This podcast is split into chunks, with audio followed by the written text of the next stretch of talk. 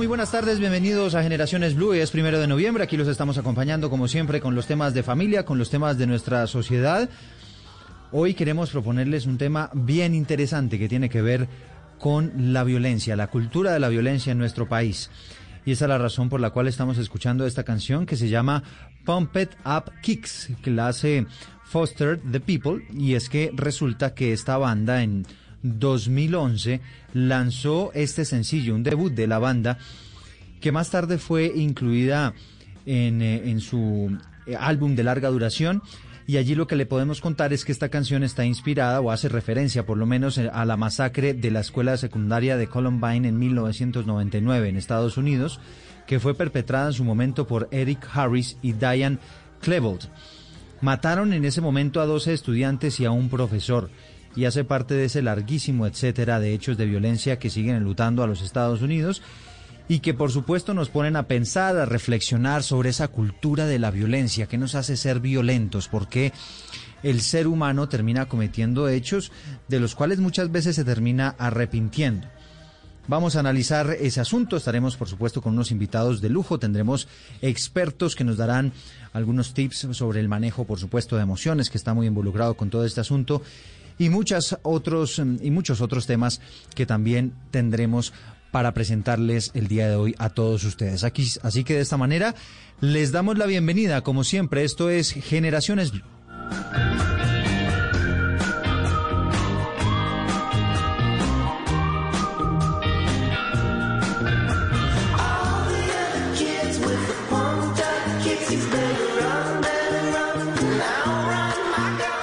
Esto es Generaciones Blue.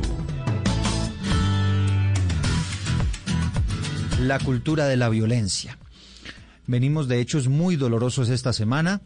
Uno de los más recientes, el asesinato de un hombre en Transmilenio. Le, lo atacaron con un arma blanca dentro de un articulado, lo mataron. Otro hecho reciente y famoso, el de el señor Miguel Camilo Parra, atacó siete veces con un hacha a su pareja porque aparentemente su pareja lo quería abandonar en un ataque de celos, en un hecho lamentable y que está siendo judicializado precisamente por estos días. Gracias a Dios y de manera milagrosa la víctima que se llama Ángela Ferro sobrevivió. Muchos otros hechos de violencia, entre otras cosas, que se dieron entre nuestros jóvenes. Y esa es la razón por la cual queremos ponerle la lupa a lo que ocurrió con una pelea de estudiantes del English School con otros estudiantes del Colegio Vermont, que son quizá dos de los colegios más prestigiosos que tiene Bogotá y que tiene el país, y que nos pone a reflexionar sobre esa cultura de la violencia, porque estuvieron unos muchachos, unos jóvenes de entre 15 y 16 años, a punto de matar a otro adolescente. Todo esto por una pelea, porque se miraron mal o por cualquier cosa, que al final cualquier cosa, un celular, una bicicleta o una mala mirada, pues vale para ejercer la violencia. Escuchemos el resumen de lo que pasó particularmente con este caso y ya les cuento por qué nos queremos concentrar en él. Un joven de 17 años, residente en el sector del Batán, en el norte de Bogotá, fue víctima de una brutal golpiza por parte de seis jóvenes, quienes lo interceptaron en un parque de ese barrio. Medicina Legal le dio 50 días de incapacidad. El padre de la víctima hizo la denuncia. Lo que comenzó como una integración entre adolescentes de reconocidos colegios privados del norte de la capital casi termina en tragedia. Mi hijo fue eh, brutalmente atacado el día viernes en la noche, hacia las 11.50 de la noche. Eh, por un grupo de muchachos, eh, aproximadamente son entre 5 y 6. Cuenta el padre del joven agredido que su hijo se encontraba con unos amigos en el Parque El Batán. Allí llegan los seis jóvenes que los atacan brutalmente. Los compañeros de mi hijo, los que estaban ahí con ellos, salen eh, a correr, pero mi hijo es quien queda en medio, recibe un golpe en la espalda con una botella cae al piso y todo el grupo de estos muchachos empiezan a atacarlo eh, con golpes eh, permanentes en la cara hasta que mi hijo pierde el conocimiento y ellos eh, finalmente se devuelven al sitio donde estaban llevando una reunión social y mi hijo queda tirado en el parque. En el sitio el joven agredido fue auxiliado por otros amigos. Las cámaras de seguridad del sector grabaron la llegada de las patrullas de un cuadrante del CAI Alhambra que atendió el caso. Los muchachos no fueron capturados en flagrancia, ellos se fueron antes, eh, pero la policía fue muy diligente en llegar al sitio. Eh, la persona del, eh, que hizo el video, que es el conductor del vehículo de la plataforma digital, él le dice a la policía de dónde salieron, de dónde pidieron el vehículo inicialmente. Y la policía se traslada a ese sitio y ahí están los muchachos. Entonces ellos tienen ahí a los, a los, a los atacantes y por ser menores de edad llaman a sus padres. En la localidad de Suba se logra la identificación de seis menores de edad quienes agreden físicamente a un estudiante. Los hechos son materia de investigación. Los seis jóvenes, todos menores de edad, fueron denunciados por lesiones personales. La víctima recibió una incapacidad provisional por medicina legal de 50 días. Don Álvaro Márquez, el papá de Felipe Márquez, que es este joven de 16 años que fue agredido en esta pelea, muchas gracias por atendernos a esta hora del mediodía. Muchas gracias, Eduardo, por, eh, por la invitación. Bueno, le voy a contar, eh, don Álvaro, por qué quisimos poner la lupa en este caso, porque inicialmente me pareció que usted ha asumido eh, esta situación pues de una forma muy madura y sobre todo ha intentado llegar al fondo del asunto, que es la violencia, esa cultura de la violencia que claro, se exacerba en, en la adolescencia, que, que se potencializa en esas edades donde la gente y, los muchachos sobre todo creen que son invencibles, que a ellos nunca les va a pasar absolutamente nada. Y pues es cosa de jóvenes, al final buscando pelea, al final haciendo cosas de muchachos. Pero lamentablemente esto estuvo a punto de pasar a mayores, don Álvaro. Y yo quisiera que usted en esa reflexión que los estamos invitando a hacer en este programa en Generaciones Blue, que al final lo que pretende es enviar ese mensaje a la sociedad, en esa reflexión, don Álvaro, usted nos cuente ¿Qué puede haber allí? ¿Qué, cómo analiza usted a la juventud de hoy en día? Sí, eh, eh, una vez pasado el, momento difícil, el trago amargo, tiene uno la oportunidad de recapitular en dónde está fallando eh, la sociedad y, qué lleva a, un grupo de, jóvenes a actuar de esa manera. No sé, eh, aquí se queda uno pensando si estamos fallando en el tema de valores, eh, en contarles a nuestros hijos nuevamente qué está bien y qué está mal y estar reforzando permanentemente con ellos eh, cuál es, es el sentido real de el bien dentro de la sociedad. yo creo que nuestra sociedad tiene que reenfocarse nuevamente en la educación a través del amor, a través del entendimiento y a través de la tolerancia hacia el otro, hacia el poder reconocer al otro como un ser eh, con derechos, un ser eh, que tiene dolor, que, puede sufrir eh, y que no hay ninguna justificación para cualquier ser humano y en, ninguna, en ninguna sociedad para poder disponer de la integridad del otro. Em, tenemos que reevaluar si nuestros jóvenes están siendo educados con ese término tan, tan, tan horrible de hablar de machismo, eh, en la cual eh, la hombría está determinada por la capacidad de agredir a otro, del puño al otro, eh, y tenemos que ver, desmontar esa, ese mito en, en nuestra sociedad. aquí es eh, hacer ver a los muchachos que existe una oportunidad de reconciliación, existe una oportunidad de perdón y que tenemos que construir una sociedad en paz. Desafortunadamente nuestro país lleva 60 años inmerso dentro de la violencia. Eh, nos han dicho muchas veces que en nuestro ADN está incluida la violencia. Yo no creo eso. Yo creo que el, eh, el ADN como tal de violencia no lo tenemos por qué eh, tener metido en nuestras mentes. Más allá del ADN es un tema de nuestras mentes. Nos hemos acostumbrado a ver violencia, a respirar violencia, a vivirla y a permitirla. Y mi voz, eh, alzar mi voz en este momento con la denuncia eh, que, que puse del caso en conocimiento del viernes anterior, es para poder decirle a la sociedad, independientemente del colegio, del barrio donde estén nuestros hijos, que tenemos que hacer un alto en el camino y ver qué es lo que les estamos transmitiendo y poder desde el amor, desde el reconocimiento, poder decirle a los muchachos, tenemos que cambiar y tenemos que construir una sociedad diferente, con unas leyes con un país que tiene, la, que tiene, que tiene toda la estructura eh, social, toda la estructura jurídica para poder salir adelante. Sí. Ese ha sido mi mensaje desde el comienzo. En este proceso de introspección que usted ha tenido la oportunidad de hacer, don Álvaro, y, e, insisto, usted ha atendido amablemente a todos los medios de comunicación, ha hecho la autocrítica del caso. Eh, en ese proceso, ¿usted qué se encontró? ¿Qué, qué, ¿Qué dice usted de pronto? No cometamos este error porque eso puede desencadenar más adelante en episodios de violencia.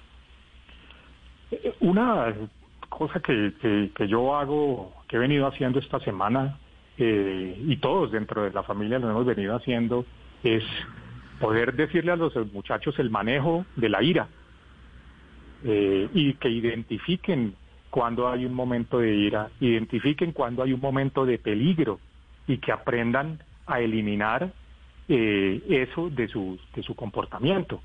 Em, el manejo del, del licor. Me lo han preguntado esta semana si los hijos menores no deberían salir a la calle. Creo que es muy difícil evitar que los hijos salgan, pero lo que sí podemos decirles es, ojo con el consumo de licor, ojo con la agresión y permítase es la tolerancia del otro, involúcrese en un ambiente que sea sano mentalmente y sano físicamente. Las fiestas existen ahora, han existido y existirán por siempre. Pero lo que tienen que aprender es el autocontrol y nosotros darle las estrategias para que ellos puedan reconocer en qué momento tienen que retirarse de una situación peligrosa, mm. en qué momento tienen que decir, no me tomo un trago, en qué momento tienen que decir, papá, yo te llamo inmediatamente porque esto no está bien, es decirle, la familia está ante todo y está para ayudarte para a ti como menor de edad. Don Álvaro. los muchachos salen y se sienten con la tranquilidad e invencibles. Y eso tenemos que decirles, ustedes no son invencibles. Sí, de acuerdo, de acuerdo. Eh, esa era la referencia que yo estaba haciendo antes y, creo que usted tiene razón. Eh, hay sobre todo esa edad, ¿no? Que digamos además es como natural entre eh, eh, la adolescencia y los 25 años más o menos se ha establecido, incluso la ciencia lo ha dicho, eh, está esa edad en, el cual, en la cual todavía no se ha desarrollado totalmente como, esa, como, como los ámbitos cerebrales y físicos para llegar a entender esa situación de peligro y eso que usted está diciendo, esa, esa situación de empatía que muchas veces cuesta trabajo en esas edades tempranas. Don Álvaro, quizá una, una pregunta final. ¿Qué tanto juega el ámbito social en todo esto? Yo al ámbito social eh, pretendo no darle valor eh, porque creo que llevar la discusión a si los niños estudian en un colegio en, cierto, en cierta localización eh, o de ciertas condiciones, eso sería banalizar la discusión del por qué se presentan las formas de violencia. Creo que la forma de violencia y las formas de violencia que están viviendo nuestros muchachos no tiene que estar limitada a la discusión de si eh, estudian en un lado o estudian en otro. Eh, el tema social, pues eh, es, es, evidente que, que, existe, que hay oportunidades diferentes, pero lo que tiene que ser el mensaje es, independientemente de donde se dé ninguna forma de violencia, mm. debe ser permitida para ninguno de los muchachos de nuestro país, y desde el campo hasta las zonas urbanas. Y particularmente, don Álvaro, hablando de las amistades, de mi círculo social más cercano, eh, de los amigos que al final yo consigo en el colegio o en el barrio, que pueden terminar influyendo en esa persona. ¿Usted qué tanto peso le da a, a ese factor? Es, es, es, es un factor importante. Creo que los muchachos eh, y hablo desde, la familia, de, mi familia y de, mi hijo, tienen que saber eh, que hay eh, algunas amistades que tal vez no convengan para ese momento, o hay momentos de alarma que ellos tienen que identificar con algunos de sus compañeros, y tienen que poder levantar la mano y decir, no me gusta lo que estás haciendo, yo no voy a participar de lo que tú estás haciendo porque son muchachos que están con un cerebro que está siendo fácilmente moldeable. Pero desde nosotros somos los nosotros como los adultos, somos los que debemos decirles a ellos, lo que está bien y lo que está mal, para que ellos puedan replicar dentro de su círculo social qué está bien y qué está mal. Yo creo que un muchacho es capaz de decirle al otro, a su mejor amigo, hermano, esto está mal, no lo hagamos. Esta conducta es reprochable, no lo hagamos.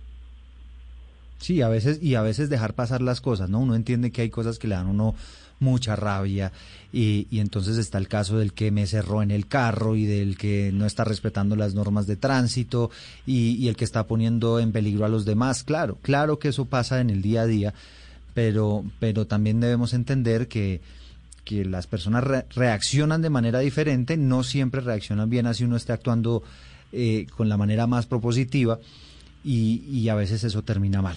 Don Álvaro, pues queríamos, queríamos simplemente saludarlo, queríamos escucharlo, porque la verdad me parece que usted eh, pues le ha dado a la sociedad muchas lecciones a partir del caso de Felipe. Felipe Márquez es su hijo, el, este joven de 16 años que lamentablemente pues sufrió esta golpiza, pero que nos sirve y nos deja una enseñanza y, tratamos nosotros de rescatar esa enseñanza para que podamos tener una sociedad mejor o, por lo menos identificar qué es lo que está pasando y, ponernos a trabajar en eso.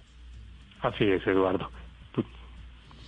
Le agradezco mucho el, espacio y yo invito a, las familias a sentarse con sus hijos y hablar desde el amor, desde el reconocimiento del otro, eh, para construir una sociedad mejor.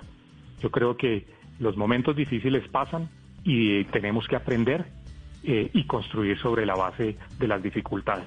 Y esto es lo que yo le propongo en este momento a todas las familias del país. Así es. Álvaro Márquez es el papá del joven Felipe Márquez, el joven del colegio Vermont que esta semana pues se vio envuelto en esta pelea de muchachos y por poco termina perdiendo la vida. Hoy en día tiene una capacidad de 50 días con unas heridas complejas eh, en su cabeza, tiene hematomas, se le rompieron el tabique, bueno, una situación absolutamente lamentable. Los invitamos para que participen en nuestra encuesta en numeral Generaciones Blue. ¿Ha resuelto alguna vez los problemas o las diferencias con violencia? Vamos a ver cómo nos va también en eh, la oficina de sinceridad. Por el sí están votando el 37% y por el no el 63%, ya con unos comentarios bien interesantes. Nos han enseñado desde niños que hay que hablar fuerte, no se deje el ojo por ojo, diente por diente, hágase respetar. El usted se dejó, no respondió, tiene relación con la fuerza dominante y violenta. Somos víctimas de nuestra propia cultura. Un comentario bien interesante que nos deja, llena, eh, que nos deja Jam 375. Muchas gracias por haber participado también aquí en nuestra encuesta, por sus comentarios. La violencia es la naturaleza del colombiano y ni qué decir cuando está ebrio, nos dice don Germán. Diana Común nos dice, no, pero me encantaría volver mm, a más de un ajaja con con el que me he topado en la vida. Ahí está, Diana, un, un, un, mensaje irónico que nos deja a esta hora del mediodía. Gracias por participar, ahí están abiertas las votaciones en las redes sociales y ya vamos a hacer una pequeña pausa, ya regresamos con Victoria Cabrera. Ella es psicóloga de profesión, especialista en educación y asesoría familiar, magíster en psicología de la Universidad de los Andes y actualmente trabaja en el Instituto de la Familia de la Universidad de La Sabana, una de las caras visibles de ese instituto que viene haciendo cosas maravillosas por la sociedad y también nos acompañará Ricardo Forero, que es sociólogo, magíster de la Universidad Autónoma de Barcelona, profesor de la Universidad del Rosario y de la Universidad Nacional, es consultor, asesor en todos estos temas y nos dará su visión de lo que está pasando en nuestra sociedad en materia de violencia. No se vayan porque esto se pone bien, eh, se pone bueno. Regresamos en un segundo. Ya regresamos con Generaciones Blue. La fórmula es sencilla. Relato. Se está esperando a Cuesta. Buena pelota. Le metieron desde atrás. Benedetti para el primero. Más relato. Va a cobrar Colombia. Pelota arriba, arriba, arriba. Va Jerry, Jerry, cabeza. Más relato. Nadie lo puede parar. Distribuye juego por aquí para Roger Martínez. Aguanta Roger. Se ve el segundo. Más relato. Radio Eliminatoria tiene la fórmula para que estés con el fútbol. Blue Radio, este domingo, desde las 3 y 30 de la tarde, Cúcuta Junior. La fórmula es sencilla. Comentarios. Mostramos en la previa, es un equipo que presiona mucho la salida del rival. Más comentarios. Entendió que tenía camino para recorrer y para disparar. Blue Radio, Radio Eliminatoria, calentando para los partidos de nuestra selección Colombia. Blue Radio, la nueva alternativa. Continuamos con Generaciones Blue.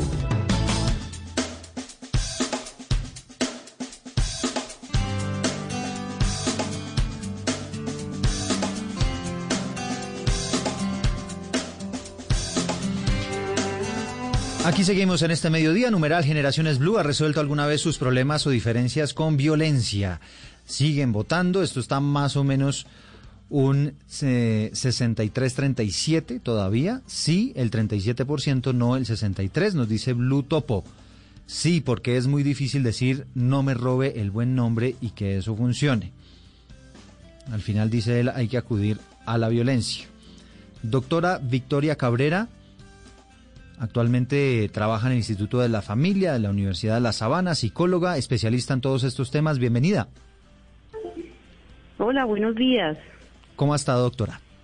Muy bien, ¿y ustedes? Bien, bien, muchas gracias. Le voy a hacer la pregunta. ¿Ha, resuelto alguna vez los problemas y diferencias con violencia? Mira, yo creo que sí, Eduardo. Eh, estaba echando cabeza y mirando hacia atrás y yo creo que sí. Y a todos nos ha pasado sí- alguna vez, ¿no? Y es un error, pero nos ha pasado. Sí, de acuerdo. Y la tendencia está en querer suavizar esta pregunta diciendo, no, yo nunca lo he hecho, jamás. O sea, ¿quién iría? ¿Quién diría esto? ¿No? En mi familia, Cabrera, por poner cualquier apellido, eh, esto no ocurre, nunca, nunca. Y sí, sí ocurre. Yo pienso que esa cifra que tú estás diciendo en este momento sería más alta y sobre todo cuando la gente justifica que contesta con violencia, porque es que fue que el otro empezó y yo también tenía que contestar. Y la idea es hacer una reflexión acerca de que no porque el otro te haya empezado una interacción con violencia, tú tienes que contestar de la misma manera. Entonces, si reflexionamos acerca de esta idea, seguramente esa cifra subiría. Hmm, Alguien, alguien tiene que reaccionar con paz, no siempre con De violencia. acuerdo, de acuerdo, exacto. Entonces, esa, esa, esas interacciones en donde tú contestas con, con violencia, entonces la gente no las tiene en cuenta. Y si miramos eso, esa cifra seguro sería más alta. Ricardo Forero, sociólogo, magíster de la Universidad Autónoma de Barcelona, consultor, asesor, profesor de la Universidad del Rosario y de la Universidad Nacional. Bienvenido también a esta conversación, doctor Ricardo, y, y la misma pregunta para usted. ¿Le ha pasado también que reacciona con violencia? Eduardo, buenos días, ¿cómo estás? Y un saludo a, a todos nuestros oyentes. Sí, sí, yo creo que si todos analizamos nuestro comportamiento, en algún momento hemos enfrentado el conflicto a partir de algún tipo de, de violencia. Y ese es un elemento importante que tenemos que aprender a manejar y a mirar, porque el conflicto es un elemento que es parte inherente de la naturaleza humana. El tema es cómo manejamos ese conflicto, cómo reaccionamos ante ese conflicto.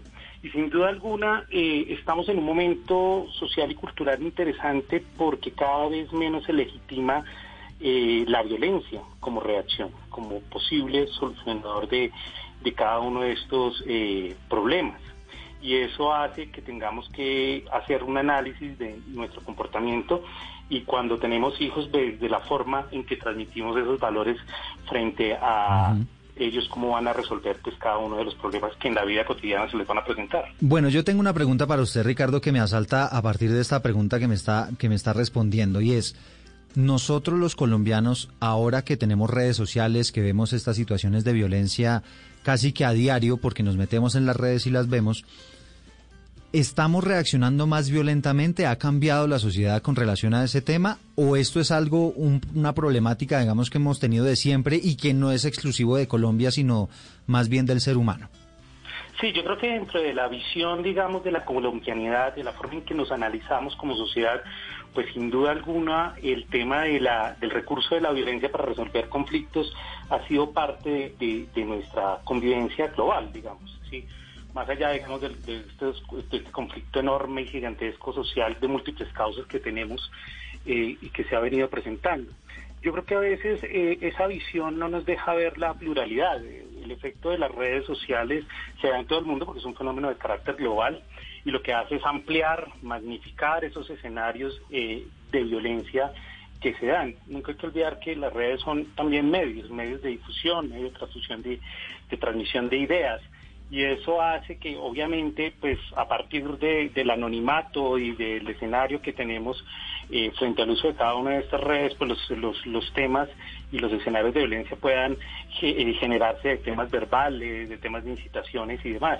Entonces estamos también aprendiendo justamente, aprendiendo a manejarlas, aprendiendo a conocer, ya no como decíamos hace algunos años, a magnificar su, impacto, sino que ya estamos viendo, pues digamos, el lado complejo y difícil en su uso. Y una de las partes complejas del uso de las redes sociales, sin duda alguna, es, es justamente la transmisión de violencia, de ideas que inciten a la violencia, que generen, digamos, particularidades en torno a las realidades a las cuales nos vemos eh, sometidos. Hmm. Y eso es parte del debate global que estamos dando. ¿Y qué ideas incitan a la violencia?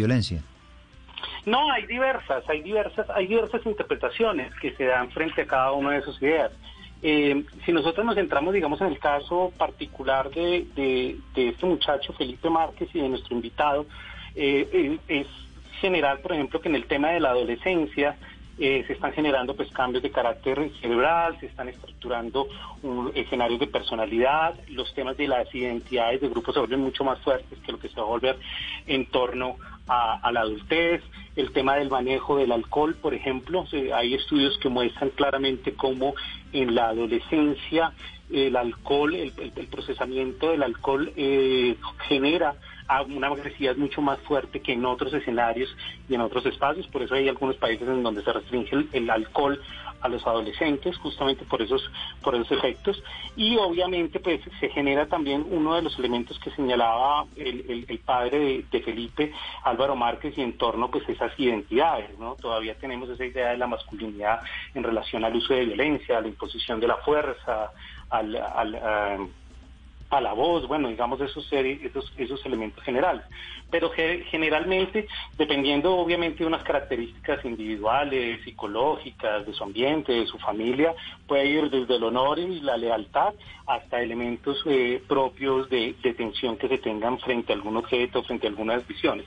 El tema es que el conflicto siempre está presente en la vida social, nunca, digamos, a veces en las sociedades, sobre todo en nuestra sociedad, el tema del conflicto a veces se invisibiliza, ¿no? O no se quiere tratar tratar y después es que explota ese escenario. No, el conflicto está ahí, el conflicto hay que reconocerlo, hay que aceptarlo.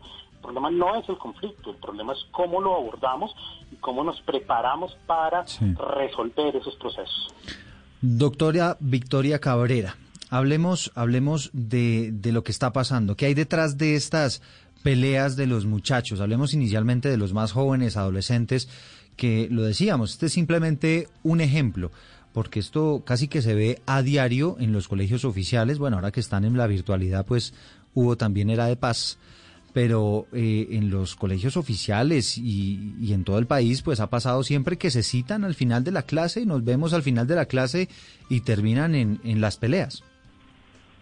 Sí, en los muchachos y en cualquier edad, Eduardo, lo que propende o lo que incrementa la violencia es es equilibrar el poder, ¿no? Si el uno me dijo algo y el otro no lo dijo, en fin, cuando la persona se siente de una manera subjetiva, porque es una percepción, que está más abajo, digamos, en la relación que el otro, tiende a la violencia con el fin de darle a entender a, a la otra persona, o sea, yo manejo más la relación, yo tengo más poder acá, es decir, el manejo del poder es lo que siempre eh, está sustentado como la variable que más pesa, la más importante a la hora de generar la violencia.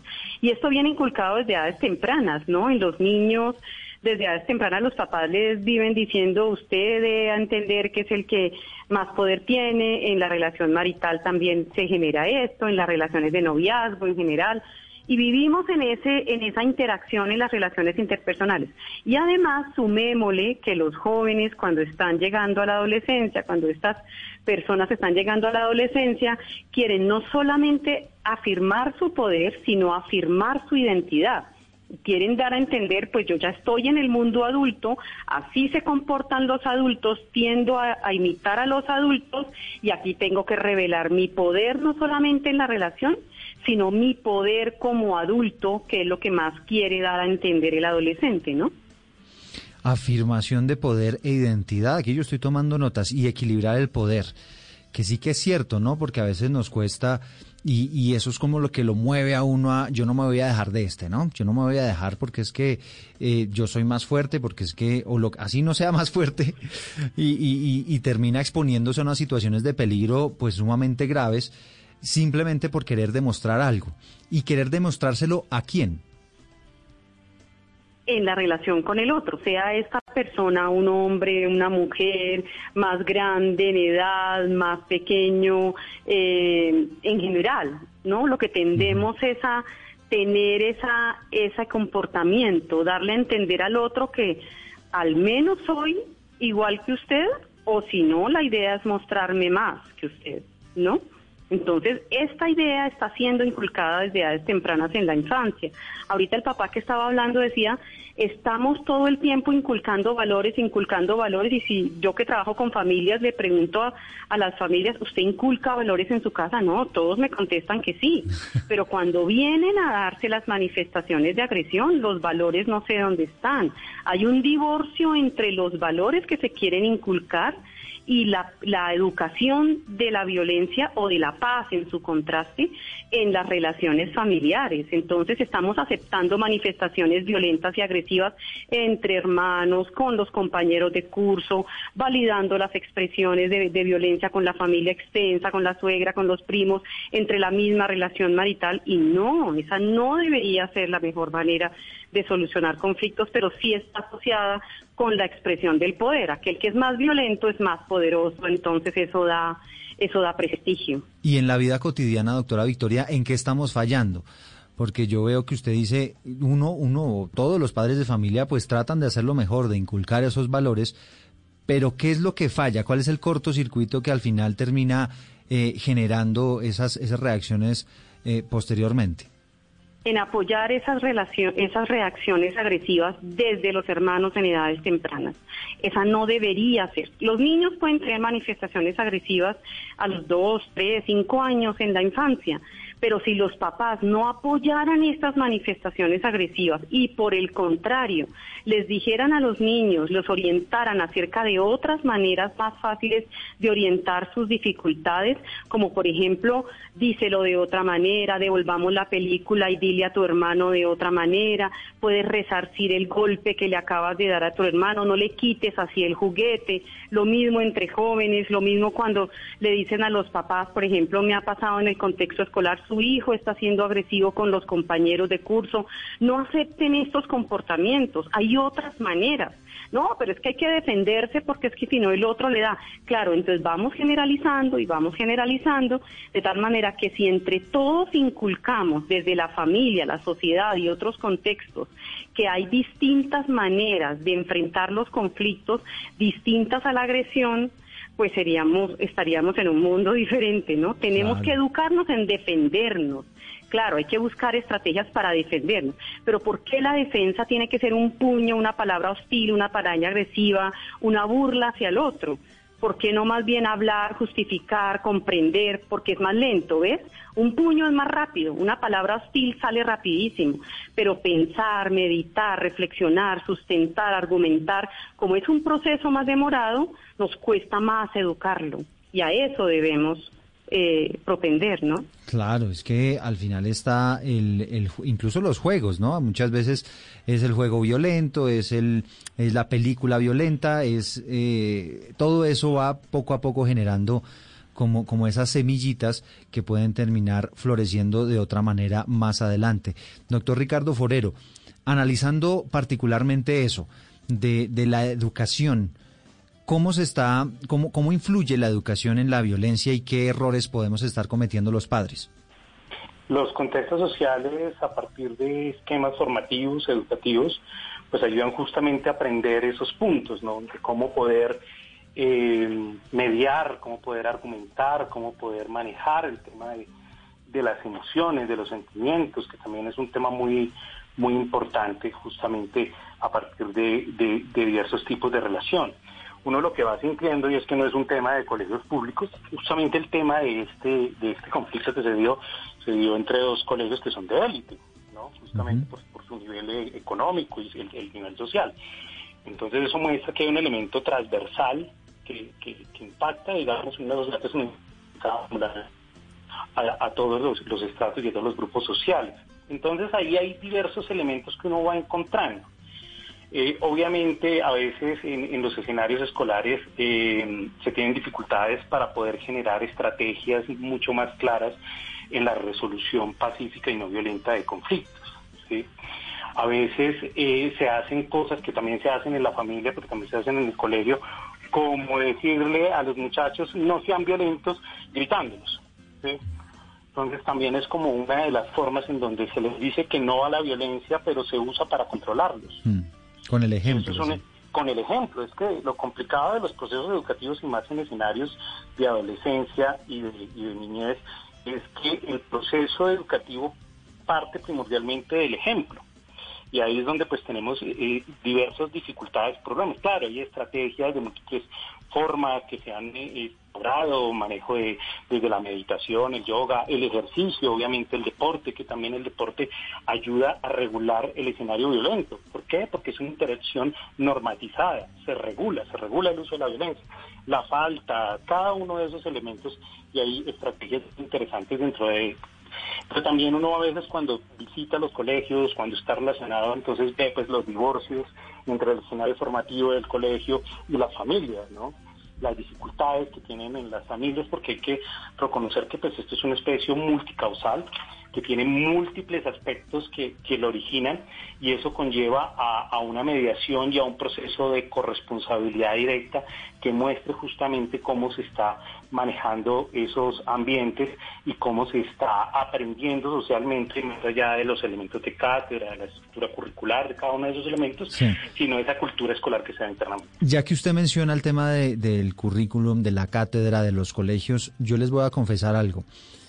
Eh, siempre he estado muy impresionado, pero especialmente esta semana que estuvimos llenos de casos donde la vida, la verdad, el valor de la vida se ha perdido. Entonces le dan un tiro a un muchacho por robarle su celular, a otro, a otra persona le dan una puñalada también por robarle un teléfono cualquiera. Eh, es decir, por robarse una bicicleta también terminan asesinando a otra persona. Y, sobre eso, eh, ¿qué, ¿cómo analiza usted esa situación y qué está faltando eh, en esa educación sobre el valor de la vida? Pues yo creo que primordialmente uno de los temas más complejos en la cultura colombiana es justamente el valor de la vida, justamente tener escenarios de conflicto desde lo macro, digamos, de conflicto tan tan tan amplio, tan tan complejo y tan que ha durado tanto tiempo ha hecho justamente que ese valor de la vida caiga. A, mí me gusta mucho el escenario de cultura ciudadana de Mocus que lo que buscaba era sacralizar la vida colocarlo como un elemento sagrado. La vida es sagrada, darle una resignificación y un valor importante dentro de cada uno de estos elementos y cada uno de estos procesos.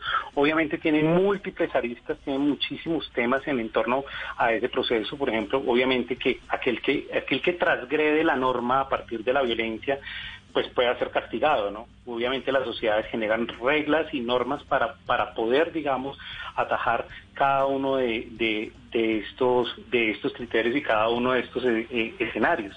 Y eso nos, nos, nos debe llevar, pues obviamente, a plantear pues escenarios de cambios culturales y de cambios sociales en donde ese valor de la vida como elemento valorativo se coloque en el eje de la discusión, ¿no? Sobre todo en una sociedad en donde, pues, obviamente, como sociedad tenemos conflictos, visiones distintas, relaciones de poder distintas, pero que podamos centralizar en ese en ese contexto del valor de la vida, sumado a otros escenarios, ¿no? También sumados, pues, obviamente, a poder generar escenarios en las familias, en, los ambientes de trabajo, en, digamos, en una serie de visiones, de poder centralizar justamente ese eh, como valor cultural la sectorización de la vida y el, y el poder manejar esos conflictos de una manera mucho más adecuada dentro de dentro de su proceso sin que se naturalicen, sin que se vea que digamos, pues entonces como ocurre tanto y ocurre siempre, entonces como que prácticamente estamos llegando a naturalizar esos esos procesos cuando eso pues obviamente nos tiene unos efectos importantes. No, le, confieso que yo estoy absolutamente aterrado, es que la verdad uno ve, además lo que lo que estábamos hablando, uno como ahora tiene la oportunidad de las redes sociales y entonces los noticieros también empiezan a reproducir todas estas imágenes donde vemos la crueldad de la gente. Quizá esto venía pasando desde hace muchísimo tiempo, pero ahora pues como sociedad tenemos la oportunidad de verlo casi que en vivo y en directo. Partiendo de la base de que esa educación, ese valor de la vida, pues comienza en las familias, doctora Victoria, me gustaría que mm, nos contara usted cómo ve eh, la educación en los colegios. ¿Estamos bien enfocados frente a este tema del valor de la vida? Sí, los colegios tienen una buena intención a la hora de promover el valor de la vida. Y claro que lo hacen y están muy bien enfocados. El asunto de fondo está en la práctica. Eduardo, en la diversidad de familias que entran a ese colegio y que unas están más en favor y otras no tanto. Entonces esa diversidad pues es difícil unificar eh, la promoción de la vida es, es bien complicado. Pero este asunto es de fondo. Sí, estoy en línea con lo que decía ahorita Ricardo en términos de llegar a promover el valor de la vida, el valor de, del respeto por el otro, ¿sí? Que no que aunque el otro actúe así, yo tengo que actuar de la misma manera y que debe ser un, un norte, una brújula para todos el respeto por la dignidad y la y la vida de la otra persona y en esa medida pues eh, también aprenderíamos que en determinada ocasión cuando el asunto se vuelve conflictivo y llegar hasta la agresión también deberían enseñarnos en el contexto escolar en los colegios y en la familia que a veces es importante evitar los conflictos y no llegar a la agresión. Pero esa parte no nos la enseñan. El que evita o el que sale corriendo es una gallina es un cobarde, no sabe enfrentar y a veces es mejor callarse, evitar y no y no entrar en conflicto, pero implicaría una educación bien compleja y bien intensa, saber y educar en la persona que hay conflictos en donde no vale la pena meterse, como cuando tú decías hace un rato manejando, que un carro se cruza con el otro y demás. ¿Vale la pena este conflicto? Pero y vale la pena exponerme en determinada situación. Digamos, nosotros, doctora Victoria, estamos analizando esa situación ahora con cabeza fría, en un ambiente muy académico y demás, pero cuando usted la cierran en el carro, pues esto tiene un ingrediente adicional que se llama ira, furia, intenso dolor. Y entonces usted actúa como mm, usualmente no lo hace. ¿No? ¿Cómo manejar ese sentimiento y cómo manejar esa situación en ese momento? Cuando usted la cierra, me imagino que usted la ha pasado además. Mil veces, pero eso se educa, eso se educa, ¿no?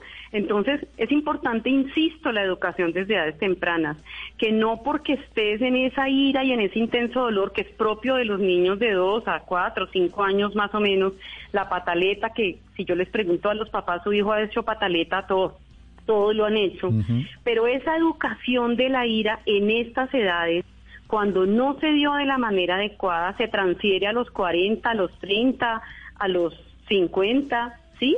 Entonces el asunto está en la prevención y en la educación. ¿Y cómo es ese entrenamiento, doctora Victoria? exacto, para allá voy. No dejes que tu hijo pase de esta edad, en lo posible, ¿De cuál que edad? no tenga un, de esta de dos a los cinco años, en donde no tenga una regulación de la ira que insisto, en todos los niños se manifiesta. Tú no le prestas el celular a este niñito y el niño sale y grita con todo el llanto y con toda la pataleta y le pega al piso con manos y pies. Ahí no puedes acostumbrarlo a que esa manera de pedirte el celular, de pedirte un cuaderno, de pedirte un dulce, sea la manera en donde tú le correspondas y le des lo que el niño quiere. No se lo des. Dile que lo pida de una manera calmada, serena. Cuando ya se calme, puedes estar un ratico en este cuarto, cálmate, te doy un vasito de agua, respira, ta, ta, ta. el papá le está enseñando que puede volver a pedir lo que le está pidiendo, pero solo de una manera calmada le puede dar lo que le está pidiendo. Pero ¿qué es lo que pasa? Los papás por salir del rollo, del lío, por la pena social, entonces le dan lo que el niño quiere para calmarlo, porque están en una reunión, los papás de hoy trabajan mucho y es una realidad que no podemos esconder, pero que hay que dedicarle más tiempo en donde en lo posible el niño no pase de esta con un manejo exacerbado de la ira, pero entonces, con una gestión exacerbada de la ira. Doctora Victoria, pero entonces puedes educar. Mi hijo entonces está furioso ¿no? Tiene entre 2 y 5, está furioso porque eh, no tiene el celular o porque se le acabó la pila al celular con el que estaba jugando y se puso furioso. Y en ese momento, aparte de, de decirle, ok, respira, tal, ¿qué otra cosa puedo hacer para ayudarle a reconocer esa emoción? Así no te entiendo, no puedo entender lo que me estás pidiendo, esa no es la manera de pedir las cosas, cuando te calmes con mucho gusto yo te oigo, voy a estar en mi cuarto leyendo y te voy a oír cuando tú estés calmado y me lo puedas decir de otra manera. Cálmate, serénate. Yo también debo ser ejemplo como papá o como mamá de eso. Pero como decía Ricardo, si el mismo papá o la misma mamá está en el carro y le grita al otro carro y hace todas las señas, porque eso sucede en los carros, hace todas las señas con los dedos, o insulta o pita eh, de una manera eh, espantosa, pues en esa medida que aprende el niño. Aquí está la manera de enfrentar la ira. Y si mi papá me da, en el caso tuyo, lo que el niño quiere, producto de la ira, ¿qué está aprendiendo el niño, Eduardo? Ah, esto es lo que funciona, entonces lo va a trasladar al contexto escolar, lo va a llevar a la adolescencia, lo va a llevar con su novia, lo va a llevar al trabajo, ¿ves? Y por eso una persona ataca a su novia con un hacha. No puede ser. Es que sí, ese era el otro caso que se nos había quedado ahí en el tintero, eh, analizar efectivamente eh, a lo que puede llegar todo esto, este ambiente de violencia eh, y que lamentablemente pues termina en tragedias en muchas oportunidades. Ese manejo de la rabia es válido, eh, doctor Ricardo, yo eh, ser vulnerable, es decir, a mí me puede pasar y en un momento de ira me descontrolé, le dije al señor que me cerró de todo, bajé la ventana, actué como no debía hacerlo y cuando ya metí la pata, con los hijos en el carro, entonces es válido decir, oye, no, me equivoqué, yo no debía haber hecho eso, no aprendan eso, o cómo la soluciona uno. Claro, claro que sí, claro que sí, ese es un elemento, pero eso está muy ligado al autoconocimiento y al autocontrol que uno tenga, es que ese es uno de los puntos fundamentales en el manejo de las emociones y de los sentimientos, ¿sí?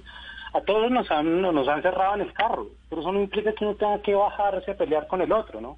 ¿Sí? Uno dice de pronto, sí, me, me, me exacerbé, pero una de las preguntas que uno también tiene que hacerse es ¿por qué estoy así? ¿Por qué estoy tan exacerbado? ¿Por qué, por qué, por qué actúo violentamente? ¿Qué, estoy, ¿Qué estoy mostrando en esto? ¿Qué tipo de tensiones uno está desarrollando? Dentro de eso, esto también es muy importante, ese criterio de autorreflexión para poder decir, no, pues, hombre, sí, a mí me tiene muy cargado un tema eh, económico, un tema, porque a todos nos pasa, ¿no? Si somos como conscientes de ese tipo de situación, de poder manejar esos escenarios de conflicto que se dan en la vida diaria, todavía día a día es conflicto, es cómo lo solucionamos, cuáles son los escenarios que yo puedo hacer. Si estoy, digamos, en un conflicto muy fuerte, entonces salgo, tomo aire, me fumo un cigarrillo, bueno, etcétera, etcétera, etcétera, hablo con alguien, ta, ta, ta, ta, ta. Eso nos puede ayudar justamente a generar esos procesos y sobre todo cuando somos padres poder decirle al, hijo, mira, me equivoqué. Lo que pasa es que, claro, estamos en este momento, es un momento muy interesante porque estamos en unos cambios culturales en los roles, tanto de crianza, de ser padre, de ser madre, de ser hombre, de ser mujer, muy interesantes. Y eso está llevando justamente que, digamos, yo me acuerdo de mi papá, mi papá nunca decía que la embarraba. Eso es como, sí, era, era para él era minar su autoridad, ¿no? Su relación de poder. Y ahora uno ve, pues, hombres que aceptan eso, que aceptan que, la embarraron, que lloran frente a sus hijos, que tienen, digamos, otro tipo de relaciones y eso es, eso es importante, pero todo parte, digamos, de ese proceso de, de autoconocimiento de sus emociones y de la situación en la que está. Claro. Bueno, estamos aprendiendo mucho en esta conversación, pero lamentablemente se nos, se nos acaba el tiempo. Eh, quería agradecerle, doctora Victoria Cabrera, psicóloga de profesión, doctora en educación de la Universidad de Navarra, magíster en psicología de la Universidad de los Andes, eh, eh, trabaja actualmente en el Instituto de la Familia eh, de la Universidad de La Sabana, pues intentando ayudar a las familias a resolver todos estos asuntos. Y, gracias por habernos acompañado. Quisiera como una conclusión final. Eh, mi propia conclusión es como es una crisis de humildad, ¿no? Lo que estamos teniendo también en esta sociedad que también nos está llevando a todos estos comportamientos violentos que esto se educa desde edades tempranas. Es decir, la ira, todos tenemos la tendencia a tener ira, a tener rabia, todas estas emociones, tristeza, angustiarnos, en fin. Pero cada una de esas emociones se educan desde edades tempranas y se gestionan, ¿sí? Edúcate a ti mismo, edúcate, ¿sí? Y edúcate a través de racionalizar tus emociones, razonalízalas, ponle inteligencia a tus emociones y nunca perjudiques a otras personas por tus emociones. Las otras personas no pueden ser las culpables de que tú tengas ira, rabia, angustia, la que fuera. Muchísimas gracias, doctora Victoria. Como siempre, un placer que nos acompañe, tenerla con nosotros, con todos esos conceptos, enseñanzas. Y también muchísimas gracias al doctor Ricardo Forero, sociólogo magíster en la Universidad Autónoma de Barcelona, profesor de la Universidad del Rosario y de la Universidad Nacional, consultor y asesor. Y quizá, doctor Forero, pues esta conclusión final, ese mensaje que usted quisiera dejarle a los oyentes. Que el conflicto es algo natural en la vida no hay que negarlo, no hay que huirlo. Lo que tenemos que aprender es cómo lo vamos a gestionar. Y cada persona tiene que aprender a cómo gestiona ese conflicto, qué elementos frente a una situación compleja, cómo puedo reaccionar positivamente. Eh, digamos un poco desmontar toda esta visión eh, de estas relaciones de poder en donde si, el otro si el otro impone una cosa, entonces yo ya estoy partiendo, ¿no? no salir, digamos, de esos esquemas mentales y de esas visiones culturales para poder generar una mejor convivencia, no solamente social, sino con uno mismo, porque el conflicto también destruye, pues obviamente, las visiones particulares que, que uno tiene de, de sí. Ahí está también conclusión de Ricardo Forero, estos dos invitados de lujo que tuvimos esta, este mediodía en Generaciones Blue. Les agradecemos a todos ustedes por habernos acompañado y para el cierre, canción de José José está que se llama En las puertas del colegio.